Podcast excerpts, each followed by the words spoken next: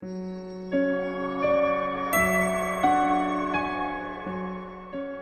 家好，这里是柯小黑。今天我为大家接着说第六章：全球通史——印度文明。当我们的研究从希腊和罗马转向印度时，我们便进入一个完全不同的世界。这种差别并不只是对比他们的自然环境后产生的差别，在职业、饮食、居住和服装等方面的差别。这种差别要根本而广泛的多，在西方根本不存在于印度的诸如种姓、杀戒、非暴力主义、轮回转世和因果报应、关于道德行为所招致结果的规律之类的基本观念和制度有些微相似的东西。这些东西不仅仅是印度思想中深奥的抽象观念，构成印度文明的基础，决定所有印度人的思想和日常生活，所以因此形成的印度模式完全不同。而且持续很久，以致印度文明至今仍具有将其与欧亚的一切文明区分开来的明显特点。正如下一章就要说到的，这种独特性也是中国文明的特点。不过这是很自然的，因为中国在地理和历史上都处于空前绝后的与世隔绝状态。印度早期阶段似乎与西面雅利安入侵者所定居地区伊朗高原、巴尔干半岛和意大利半岛早期阶段基本相似。约公元前一千五百年前后入侵印度的雅利安部落，拥有与诸亚该亚人和多里安人同样的心理特征，同样的畜牧经济，同样的社会制度，同样的诸神和同样的史诗。印度雅利安人在印度次大陆上与外界隔绝的程度，远远不及欧亚大陆东端的中国人。印度西北部的山脉并非不可逾越，所以好几个世纪一直有军队、商人和朝拜圣地者来回翻山而过。实际上，在大部分时间里，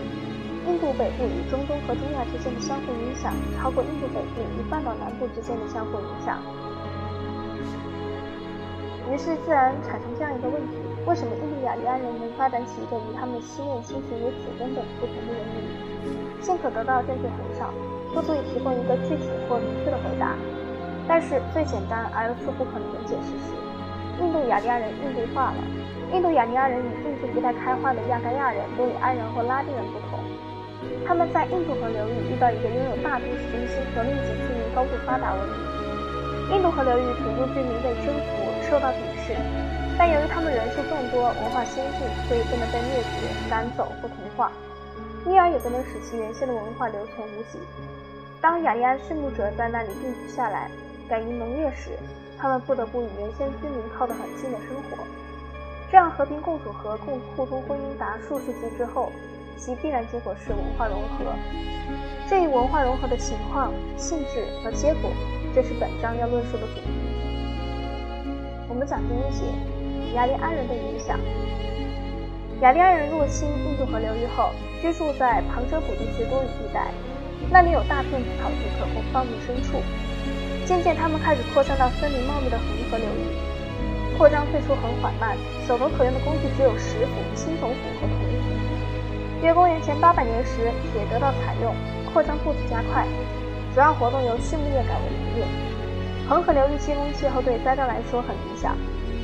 恒河流域栽稻比在旁遮普种小麦和大麦时的产量要高得很多。人口密度中心从西北部转向东部，东部成为最初的强大王国的所在地。从畜牧业转向农业。促进建立新村庄所必需的各种行业，如木工业、冶金业、纺织业和制革业等。随着以河流充当运输剩余粮食天然交通干线，农业也促进了贸易。贸易刚开始时，通常实行以以货易货的方法，母牛为大笔交易中的价值单位。值得注意的是，当铸币出现时，最早度量衡恰恰是正是雅利安印度文明之前所实行度量衡。城市由原为贸易重地或专营某些行业的村庄发展而来，经济发展反过来又促进政治上统一。原先印度雅利安人像他们西方的亲族那样，由得到长者议会和部落大会帮助的部落首领组织起来。随着经济发展，恒河平原的部落让位于王国，旁遮普和喜马拉雅山山路的部落让位于共和国。在这些早期国家中，恒河下游区的摩羯陀王国由于地处两条主要商队路线上，控制铁矿丰富地区，故很快强盛，超越其他国家。摩羯陀凭借自身有利条件，后来成为孔雀帝国和吉多帝国形成殖民基地。公元前四世纪的南陀王朝是最最早为建立国家而有条不紊开发摩羯陀资源的王朝，开筑沟渠，组织灌溉工程，建立有效征税管理制度。南陀王们先被说成是印度最早帝国的创建者，事实上，他们虽然为帝国奠定基础，但并没有实际建成第一个帝国。完成这一历史任务的是一个名叫丹陀罗吉多孔雀的青年冒险家，他于公元前三百二十年夺取南陀王位。进而建立以他名字命名的建立帝国。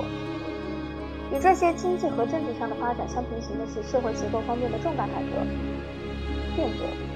最初，印度雅利安人和其他雅利安人一样，划分为武士贵族、祭司和平民这三大等级，没有与社会等级有关的种种限制，如世袭职业、限于同一等级内通婚的规定、宴请同脉时的禁忌等等。但是到公元前五百年时，种姓等级制度连同它所有基本特点开始起作用。关于种姓等级制度起源，虽然这里提出许多种理论，但普遍同意肤色是一个基本因素。其实梵文中的种姓“瓦尔纳”意思意其肤色。雅利安移民非常清楚自己与黑皮肤土著居民在肤色上的差别，他们将土著居民称为达塞人，其奴隶。由于雅利安人具有强烈种族优越感，极力阻止他们比试成民混合。发展起四大世袭种种姓的制度，说错了。发展起四大世袭种姓的制度，前三个种姓是由雅利安人自己职业等级及祭司婆罗门、武士贵族沙之利和农民费舍组成。第四种姓首陀罗留给达塞人，达塞人不得参加宗教仪式，也没有其征服者所享有的种种社会权利。随着时间推移，这一种族上的划分不再与现实相符合。雅利安部落常常与达塞部落结成联盟，进行对其他雅利安部落的战争。雅利安移民还同意采纳雅利安语言和习俗土著混合。这种情况下，达塞人祭祀也开始成为婆罗门，首领成为刹帝利。上述原因，今天印度南部黑皮肤的婆罗门同样具有贵族气派。印度北部某些地区白皮肤、或眼睛的贱民也不再因为他们的白皮肤而地位有所提高。这些现实，商人和某些地主被丢入废社。而耕种者和一般劳动者则成为首陀罗。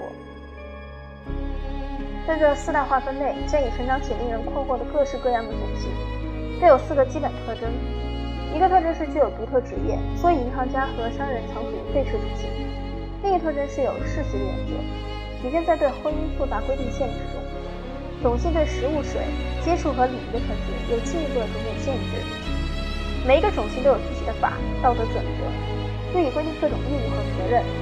赡养家庭，举行为结婚、出生和去世定下仪式等等。在这一种姓等级制度之外的是贱民，即不可接触的人。今天约占印度人口的七分之一，他们注定只能从事商业或那些被认为是不洁的行业，因为这些行业或是便于某些仪式，或是要获取人或动物生命。职业包括猎人、渔民。渔夫、刽子手、掘墓人、承办方上者、制革工人、皮革工人、清道夫和拾荒者。从事这些职业，结果从而导致社会隔离。贱民们居住在与世隔绝村庄或城镇外面住房里，只可以使用他们自己的寺院和水井，必须非常小心地避免玷污各种信中的成员。也就是说，不可与后者发生任何肉体上的接触，在极端情况下，甚至不可进入后者的视线。因此，直到最近几十年，每当他们走出自己的住处或村庄时，人必须敲打一对拍板，以警告他人他们正在走近。贱民们今天还进一步承受心理上的伤残，这种伤残同身体上的伤残一样使人残废和退化。因果报应的学说，一个人在现实中地位是由其前世行为决定的。